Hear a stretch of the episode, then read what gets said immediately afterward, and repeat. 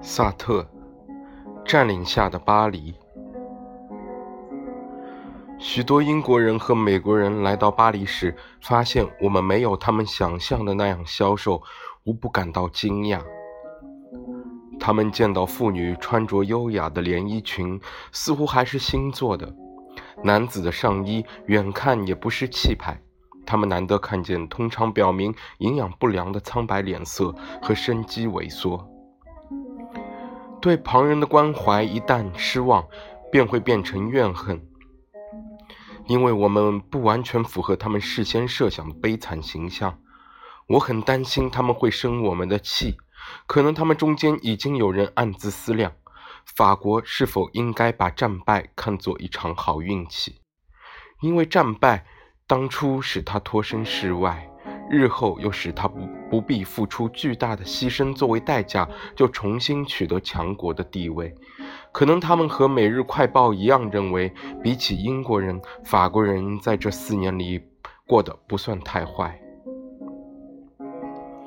我想对这些人说几句话，我想对他们解释，他们错了。德国的占领曾是可怕的考验，法国不一定就能复兴，而且没有一个法国人不经常羡慕他的英国盟友们的命运。但是，就在我着手这项工作时，我感到他的全部困难所在。我已经体验过一次这种困惑，那时我刚获释，人家就询问我当战俘的生活，我怎样才能使没有在俘虏营里生活过的人体会到那里的气氛呢？只要加重笔触，就能描出一团漆黑；而稍加修饰，就能使一切显得欢笑快乐。甚至人们所谓的一般情况，也不代表真相。需要有许多发明、许多技巧，才能表现真相；还需要许多善良的愿望和许多想象力，才能理解真相。今天我面临一个相似的问题：怎样才能使一个始终未受奴役的国家的居民懂得被占领意味着什么？我们之间横着一条不可能用言语填平的鸿沟。法国人之间谈论起德国人盖世太保、抵抗运动和黑市交易时，一说就明白，因为他们经历了同样的事件，因为他们有着相同的回忆。英国人和法国人没有共同的回忆。伦敦骄傲地经历的一切，法国却是在绝望和耻辱中经历的。我们需要在谈论自己时不带感情冲动，你们则需要学会听懂我们的声音，学会抓住那些不能言传、只能意会的事情，可以用一个手势或片刻的沉默表示的所有一切。如果我还是试图让人家看到一点真相，我会遇到新的困难。法国被占领是一个巨大无比的社会现象。它涉及三千五百万人，我怎么能用他们全体的名义发言呢？小城市、大的工业中心和农村的遭遇各不相同。某一个小村庄从未见过德国人，而另一村里德国人却驻扎了四年。既然我主要住在巴黎，我就局限于描写巴黎沦陷时期的情况。我撇开不谈生理上的痛苦，确实存在被掩盖起来的饥饿、生命活力的衰退、结核病的蔓延等等。统计数字总有一天会告诉我们，这些不幸曾达到多大的规模。但是说到底，英国也有类似的情况。英国的生活水平想必仍然比我们要高得多，但是你们遭受了轰炸。V 一型无人飞机的袭击和军事损失，而我们却没有作战。然而，另有别种性质的考验，我想写的正是这类考验。我试图写出巴黎人是怎样体验沦陷生活的。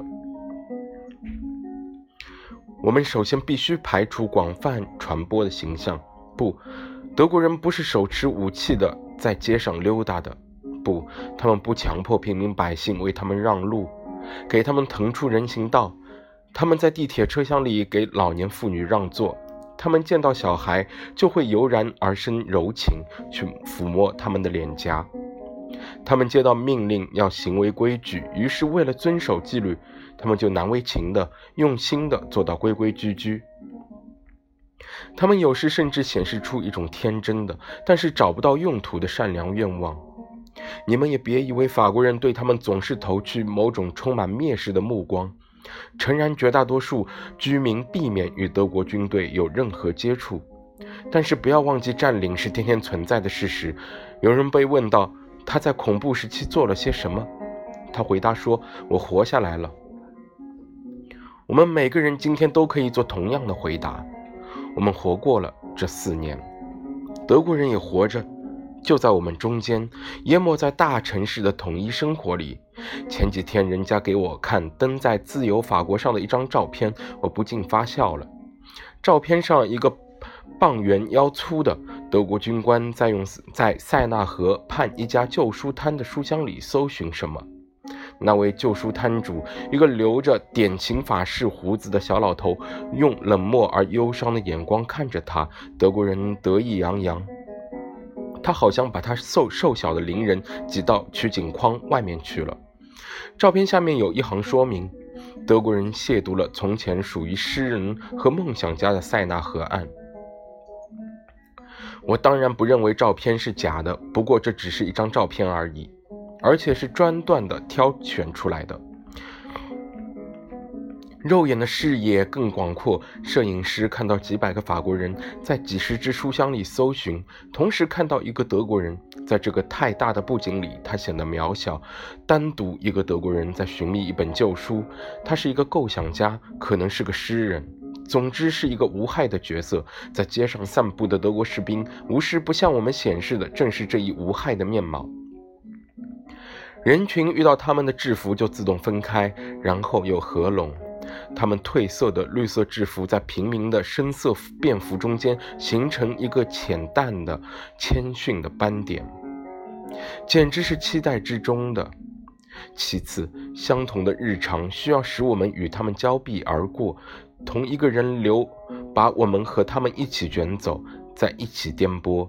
相互混杂，我们在地铁里挤着他们，我们在黑夜里撞到他们。当然，如果接到命令，他们会毫无怜悯地杀死他们。当然，我们没有忘记我们的敌意和仇恨，但是这些感情已经变得有点抽象。久而久之。我们在巴黎和这些实际上与法国士兵很相像的印象之间，建立起某种可耻的、很难说清楚的休戚与共的关系，一种不带任何同情心的相互依存关系。确切地说，是生理上适应后形成的相互依存。最初，我们只要看到他们便不舒服；后来，我们逐渐学会对他们视熟视无睹。他们已经具有一种建制的抽象性质，最终使他们变得无害的是他们不懂我们的话。我在咖啡馆里不下一百次听到巴黎人就在离一个孤独的德国人两步远的地方肆无忌惮地谈论政治，而那个德国人坐在桌子边上，面对一杯汽水，目光茫然。他们对我们来说更像是家具，而不是活人。当他们彬彬有礼地拦住我们，向我们问路时，对我们中大部分人来说，这是唯一与他们说话的机会。我们更多感到的不是仇恨，而是不自在。说明白了，我们不自然。我们想起自己给自己下的不容改变的命令，绝不同他们说话。但是面对这些迷路的士兵，一种古老的助人为乐的人道主义精神在我们身上复苏了。另一个上溯到我们童年时代的命令，要求我们对别人的困难施以援手相助。于是，我们就根据当时的脾气和情境做出决定，或者说我不知道，或者说走左手第二条街。无论哪种情况下，我们走开时都对自己不满意。圣日耳曼大街上有一次，一辆军车翻倒在地，把一名德国上校压在车下。我看到十个法国人赶上去把他救出来。我确信他们都仇恨占领者。两年后，他们中必定会有几个成为法国国内力量成员，在同一条大街上向占领者开火。不过当时又是怎么一回事呢？这个压在自己汽车底下的人是占领者吗？该怎么办呢？敌人的概念，只有当敌人和我们之间隔着一条火线时，才是坚定明确的。然而，确实有一个敌人，而且是最可憎的。但是他没有具体的面目，至少见过这个敌人的人很少，还能回来为我们描述他的模样。我想把他比作一条章鱼，他躲在暗处，摄取我们中最优秀的人，使他们消失得无影无踪。有一天，你给一个朋友打电话，电话铃在空无一人的房间里响了好久。你去敲他的门，无人应门。如果门房带着你破门而入，你会在门厅里发现两把靠在一起的椅子。椅子腿之间满是扔掉的德国香烟的烟头。失踪者如果是当着他的母亲和妻子的面被抓的，他们会证明说把他带走的德国人很有礼貌，跟在街上向我们问路的德国人完全一样。当他们到福西林荫道或者流临街时，人们彬彬有礼地接待他们。他们临走时，偶尔还能听到安慰的话。然而，在伏羲林荫道或者柳林街，临近楼房的居民整天直到夜深都能听到惊呼惨叫声。巴黎没有一户人家没有亲友被逮捕、流放或枪决的。似乎城里有些看不见的窟窿，城市的生命就从这些窟窿里流失。他好像患了找不出确切部位的内脏出血症症似的。何况人们很少谈论这些事情，人们掩饰饥荒，更掩饰这一不断的血液流失。这样做部分出于谨慎，部分出于尊严。人们说，他们把他抓走了。而这个他们就像疯子有时用这个代词来指他们想象中的迫害者一样，指的几乎不是一些活人，不如说是某种有生命的、触摸不到的焦油一般的物质，它染黑一切，甚至使光明失色。夜里，人们听见他们。子夜时分，街面上响起几个赶在宵禁前回家的居民急促的、互相隔开的脚步声之后，便是一片寂静。人们知道，这之后唯一能在外面走动的是他们的脚步。很难让别人也体会到这个空荡荡的城市，这个就在我们窗户底下，唯有他们在活动的无人区带给我们的印象。住宅绝对不是可靠的庇护所。盖世太保经常在半夜到清晨五点之间出动抓人，好像房门随时可能被打开，放进一股寒气，一片夜色和三个客客气气的带着手枪的德国人。即使我们不说出他们，即使我们不去想他们的时候，他们也在我们中间存在。我们感到他们的存在，只因为周围的物件以某种方式不像过去那样完全属于我们。他们变得古怪、冷漠，好像已成为公有的，好像有一个陌生人的目光破坏了我们家庭里亲密无间的气氛。一到早晨，我们又在街上见到一些赶着点钟点上班的德国人，他们腋下夹着公文皮包，看起来不像军人，更像穿军服的律师。我们努力在这些不带表情的熟悉的脸上找到一星半点我们想象了一夜的那种凶残和仇恨。但是找不到。然而，恐怖并不因此消散。这种抽象的、不能落实到任何人身上的恐怖，可能正是最难忍受的。至少，这是占领时期的主要面貌。请想象：一方面的是找不到对象的仇恨，另一方面是一个太熟悉了、叫人恨不起来的敌人，而这两者必须朝夕共处。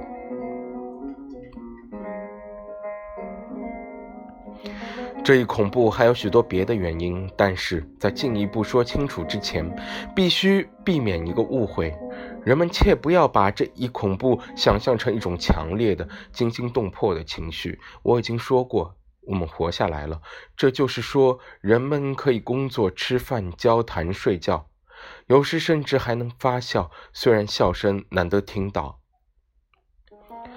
恐怖似乎在外面附在各种东西上，人们可以暂时不去想它，被一本书、一场谈话、一桩事情吸引过去。但是人们总要回到他那儿去的。于是，人们发现他从来没有离开我们，他平静、稳定，几乎很知趣。但是。我们的梦想和我们最实际的念头无不染上它的色彩，它既是我们的良知的经纬线，又是世界的意义。今天这场恐怖已经消失，我们只看到它曾是我们生活的一个组成因素。但是，当我们沉默在其中的时候，我们对它太熟悉了，有时把它当作我们心情的自然基调。如果说，他对我们既是不能忍受的，同时我们又与他相处的不错，人们会理解我的意思吗？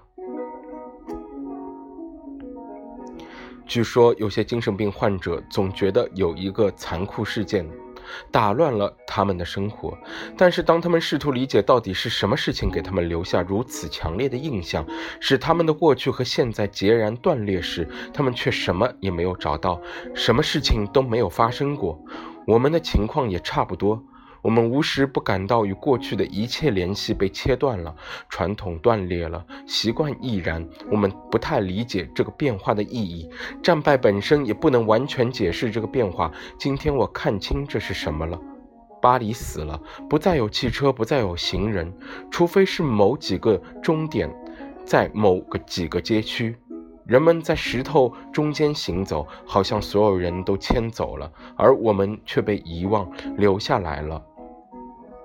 首都的边边角角还残留着一些外省生活的情趣，剩下的是一座大城的骨骼，气势不但气势不凡，但毫无生机。它对我们变得太大太空了，人们一眼望不到尽头的街道显得太宽，距离显得太大，远景显得太开阔。人们在这座空空城里会迷失方向，巴黎人于是待在家里或者不离开他们的街区。这些庞大威严的宫殿，一到晚上就坠入绝对的黑暗中。他们害怕在其间穿行。说到这里，也应该避免夸张。我们中许多人曾经喜欢资产者的宁静生活，喜欢这个失血的首都在月光下古色古香的魅力。但是他们的乐趣也染上一丝苦涩，在自己的街上，围着自己的教堂和自己的区区政府散步，感到的却是一种掺杂着忧伤的喜悦。与在月光下参加古罗马竞技场和雅典帕特农神庙一样，世间还有比这更苦涩的事情吗？一切都是废墟。第十六区无人居住的华屋，关着百叶窗，被征用的旅馆和电影院前设置了白色路障，人们会突然撞上去。酒吧间和商店在整个战争期间都关门停业，老板不是被流放，就是死了或失踪了。雕像只剩下底座，花园不是被七拐八弯的障碍物隔成两半，就是被钢筋水泥的暗堡弄得面目全非。还有楼楼房顶上所有那些灰尘仆仆的巨大字母，那不再点亮的霓虹灯广告，在商店橱窗里，人们看到的广告好像是刻在墓碑上的文字，随时供应酸菜肉丝、维也纳点心。请到涂盖能欢度周末，专修汽车。你们会说，我们已经受了一切。伦敦也有过灯火管制和消费限制，这我都知道。但是你们生活里的这些变化的意义与我们的不一样。伦敦即使受到灯火管制，仍是英国的首都；巴黎却不再是法国的首都了。从前，条条道公路、条条铁路都通向巴黎。巴黎人待在自己的家里，等于待在法国的中心，世界的中心。巴黎人的野心和爱恋之情囊括世界，他把纽约、马德里和伦敦尽收眼底。贝里高尔博斯和阿尔萨斯的农庄。大西洋的渔场养育着巴黎，但是我们的首都与古罗马不同，它不是一座寄生城市，它调节交易和民族的生命，它加工原材料，它是法国财富的转盘。停战以后，一切都改变了。国土一分为二，割断了巴黎与农村的关系。布列塔尼和诺曼底海岸变成禁区，一堵水泥墙把法国和英国、美国隔开，还剩下欧洲。但是欧洲是一个令人发指的名词，它意味着奴役。历代国王的都城丧失了一切，连同他的政治职能也被设在维希的傀儡政府夺走了。法国被占领均分割成互不来往的省份，他把巴黎给忘了。这座名城变成一个平淡无奇、不起作用的大量居民集中点，他只能凭吊昔日的光荣。人们不时给他打补丁，以维持他的生命。全靠德国人决定每周放入一定数量的列车，他才能苟延残喘。只要维希稍加顶撞，只要拉法尔向柏林输送劳工时不够爽快，人们马上停止给巴黎打针。巴黎在空荡的荡的天雨下憔悴，饿得直打哈欠。他与世隔绝，别人出于怜悯或者出于自己的打算才养活他，他只有抽象的象征性的存在。这四年里，法国人无数次在食品杂货店的橱窗里看到成排的圣艾米里温酒或莫尔索酒瓶。他们被吊起胃口，走进去看个仔细，却读到一条告示：卢浮宫仅供陈列。巴黎也一样，它只是一个空架子，一切都被掏空了。卢浮宫里没有画，国民议会里没有议员，参议院里没有参议员，蒙田中学里没有学生。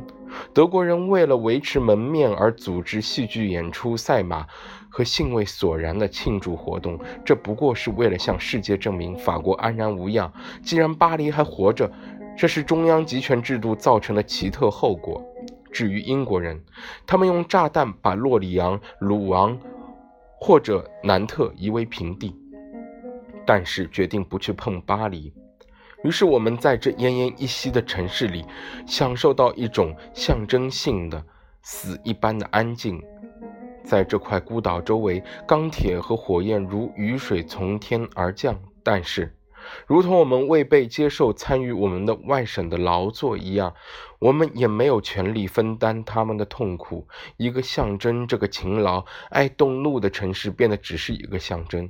我们面面相觑，自己问自己：是否我们本人也成了象征？这是因为这四年里，人们抢走了我们的未来，必须依赖别人为生。而对于别人，我们不过是物。英国的广播和报刊无疑对我们表示了友情，但是，除非我们太自负或者过于天真，才会相信英国人是为了解救我们才打这场伤亡惨重的战争。他们英勇地手持武器，捍卫自己的根本利益。我们知道，在他们的考虑中，我们不过是许多因素中间的一项因素。至于德国人，他们想的是怎样用最好办法把这块土地并入欧洲整体。我们感到自己的命运从我们手里划走。法国人，法国像人家放在窗台上的一盆花，天晴时拿出来，天黑了又搬回来，从不征求这盆花本身的意见。大家知道有一种所谓丧失自我意识的病人，他们突然认定所有的人都死了，因为他们停止把自己的未来投射到自身之外。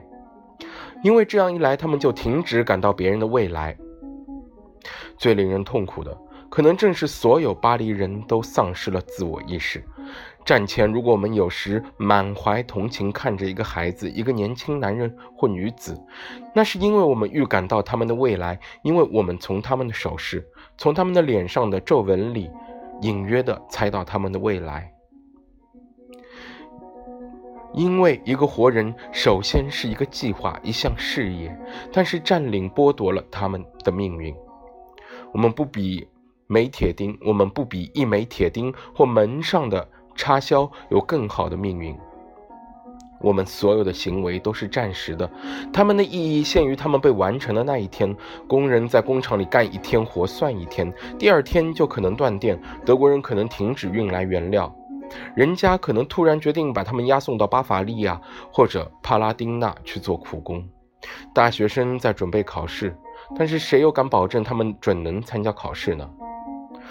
我们观看自己看到的，却像是死人。这种非人化，这种把人化为木石的现象，实在难以忍受。所以，许多人为了逃脱它，为了找回未来，就投入抵抗运动。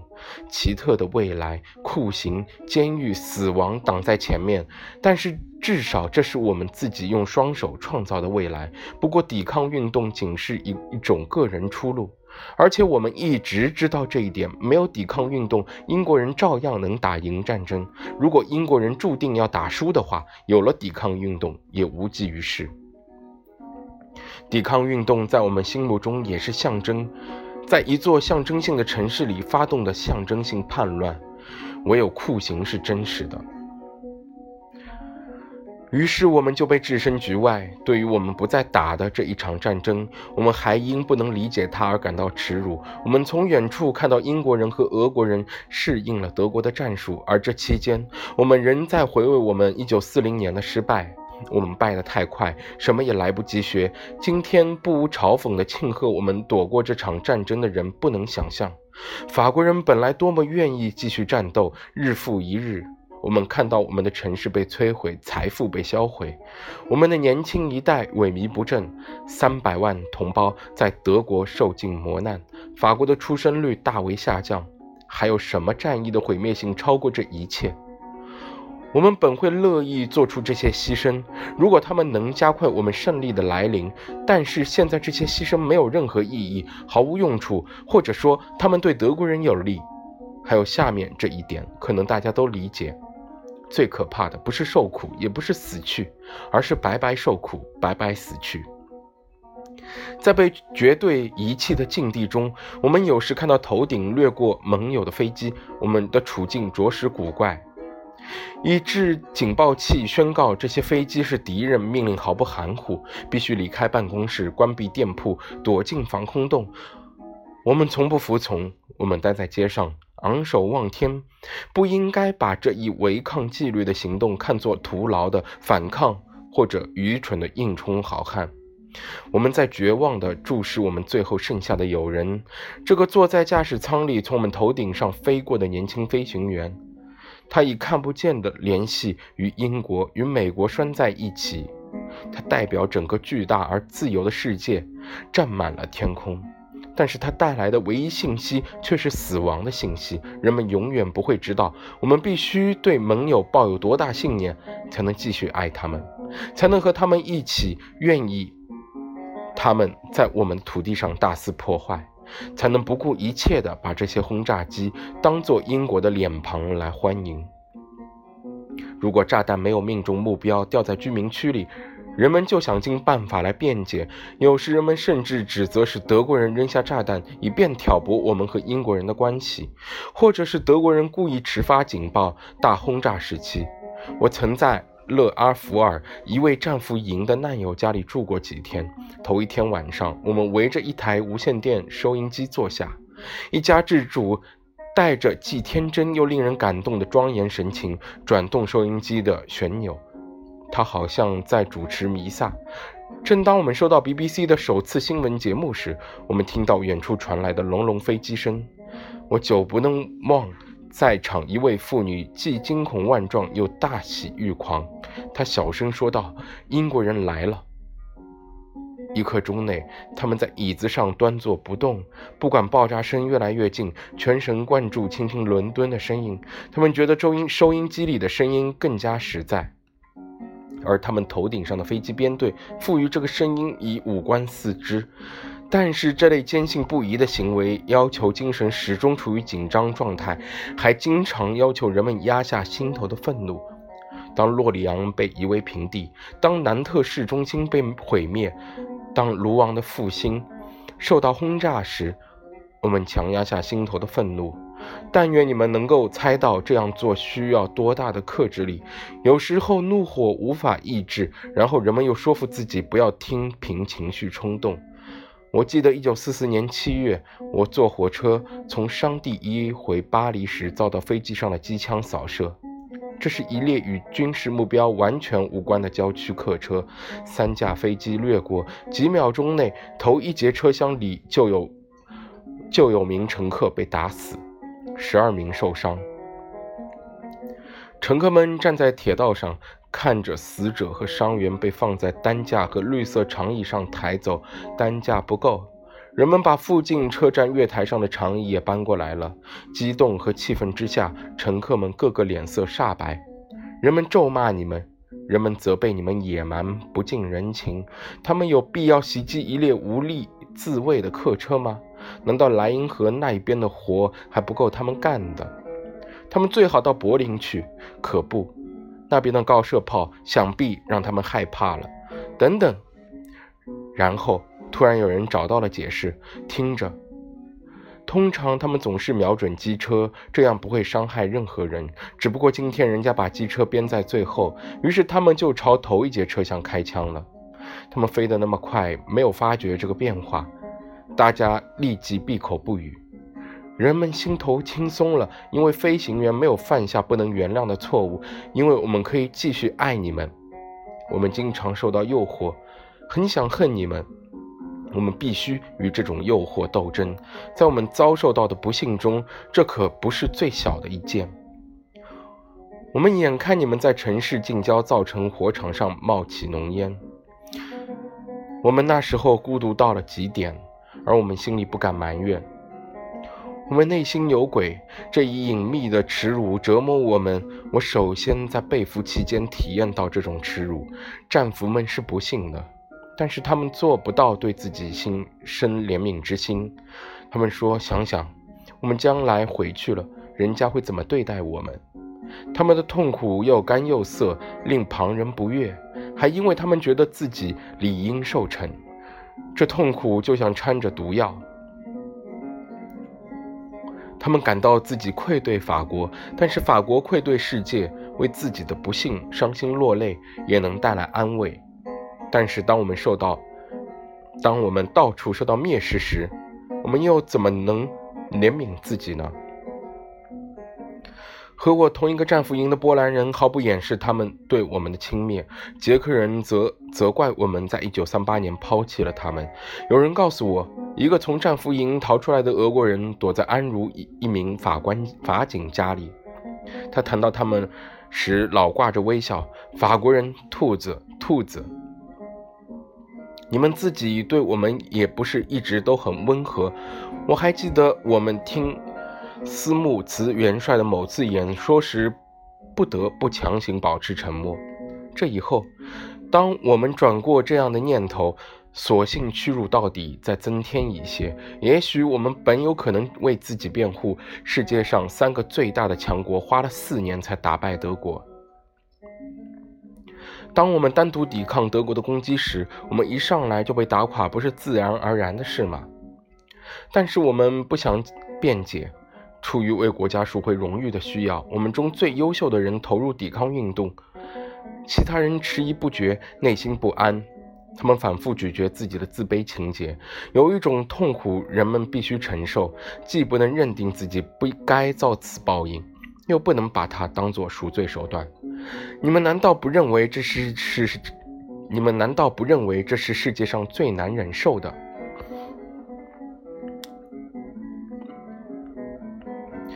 但是，正当我们就要陷入不能自拔的悔恨之中的时候，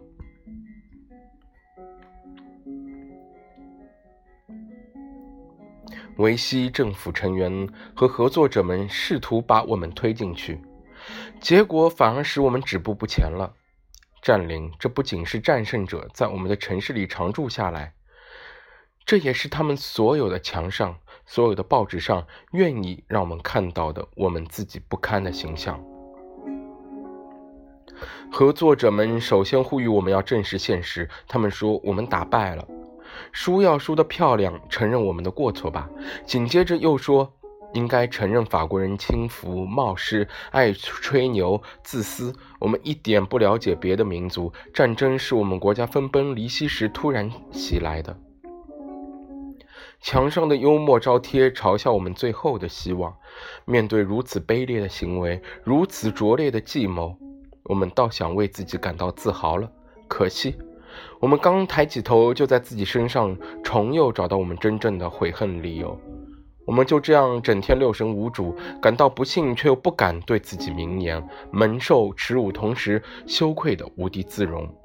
我们的不幸达到顶点，我们每走一步、吃一顿饭，甚至吸一口空气，都不能不与占领者同流合污。和平主义者们在战前一向一再向我们解释，一个被侵占的国家应该放弃战斗，做消极抵抗。这话倒是好说，但是为了使消极抵抗有效，火车司机必须拒绝开车，农民必须拒绝离地。这样做的话，战胜者可能会感到不方便。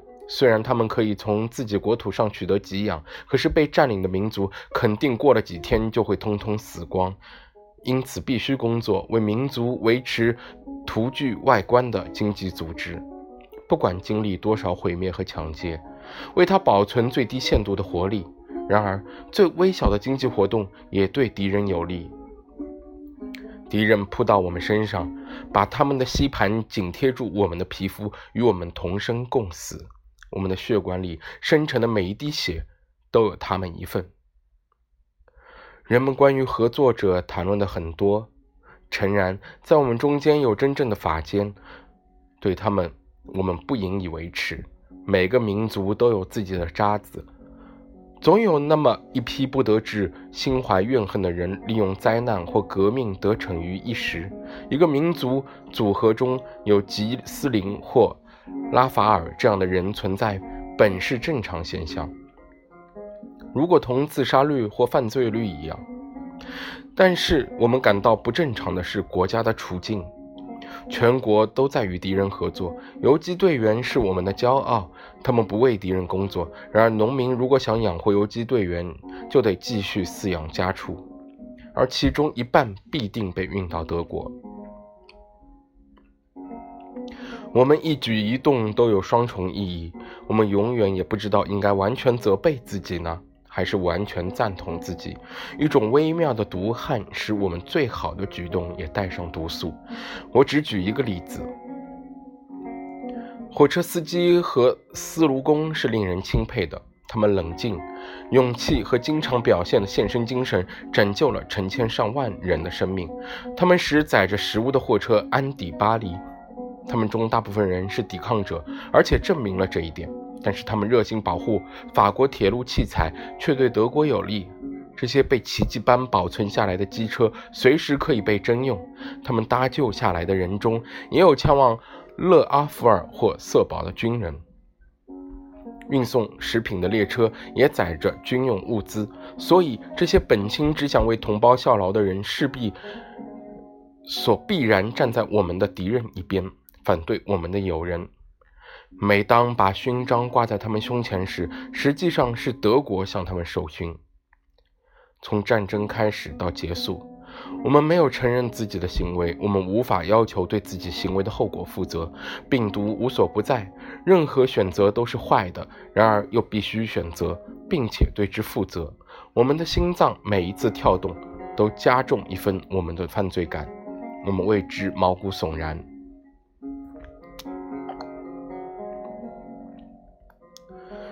维希政府一直要求我们团结一致。如果我们能够团结起来反对维希政府，我们被迫过的这种卑污生活可能会变得易于忍受一些。但是不幸未必就能使人靠拢。首先，占领使同一个家庭的成员散出世界各地。某位巴黎工厂主把妻子和女儿留在自由区，因此至少在头两年里不能见到他们，也不能给他们写信，除非寄明信片。他的长子关在被俘军官营里，他的幼子投奔戴高乐去了。不在巴黎的人似乎没有离开巴黎。我们整整四年沉浸在对远方友人的宝贵回忆里，在想念他们的同时，我们回忆着一去不复返的生的温馨和骄傲。不管我们多么努力，回忆随着岁月的流逝逐渐淡化，亲友的面目变得模糊不清。一开始，人们经常谈到被俘的亲友，后来就越来越少了。并非人们不再想念他们，而是因为他们起先在我们心里有痛苦的明晰的面目，后来变成敞着大口子的空位置，逐渐与我们贫血症混为一体。我们像缺少脂肪、糖或维生素一样缺少它们，其程度同样彻底，难分轩轾。同样消失了巧克力或鹅肝酱的回味，对某些阳光灿烂的日子的记忆，对七月十四日巴士底广场的舞会与情侣的一次散步、海滨的一个夜晚，以及法国的光荣的回忆。我们的生理需要缩小了我们的记忆。因为人们什么都能将就，我们又有了新的耻辱，凑合着我们的贫困，我们饭桌上的五青甘蓝，和我们人享有的少得可怜的自由，乃至我们干涸的内心活下去。我们变得日益简单化，最后我们只谈论食物。与其说这是出于饥饿或对明天的恐惧，不如说因为寻找食物来路是我们唯一能够。是我们唯一能够得着去做的事情。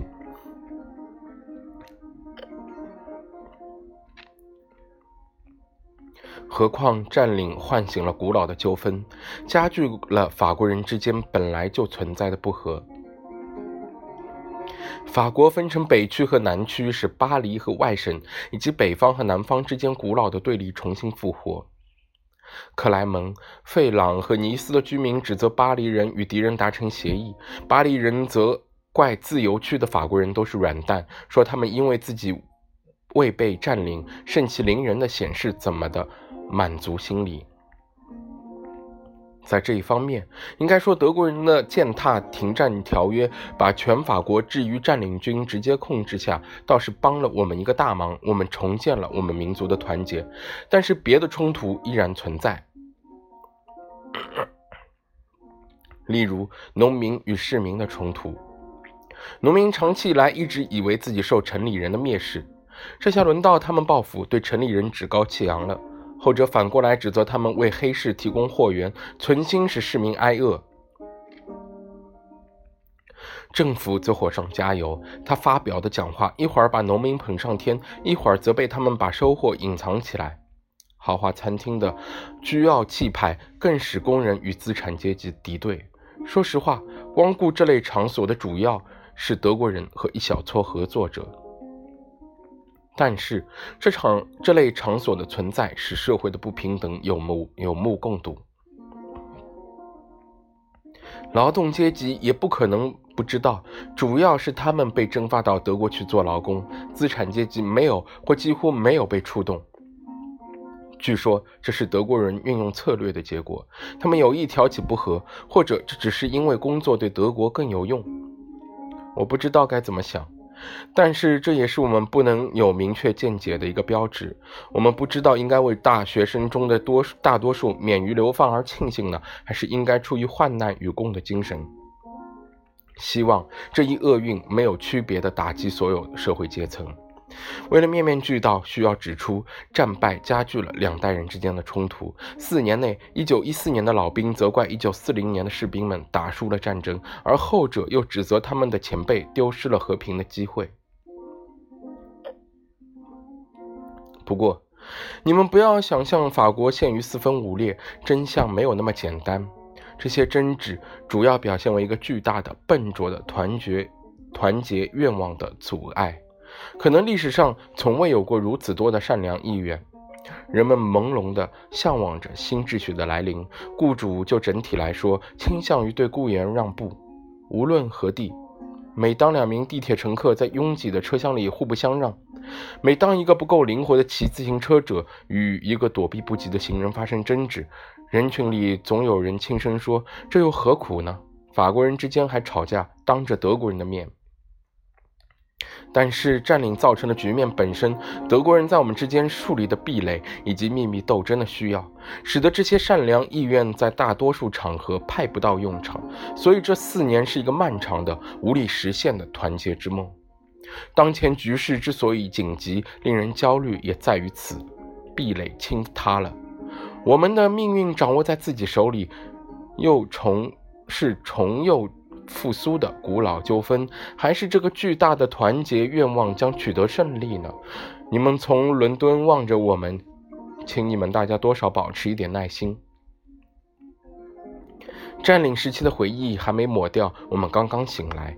拿我来说，我在街角遇到一名美国兵时，会本能的突然一惊，我以为他是德国人。反过来，一名躲在窖里的德国军人迫于饥饿出来投降。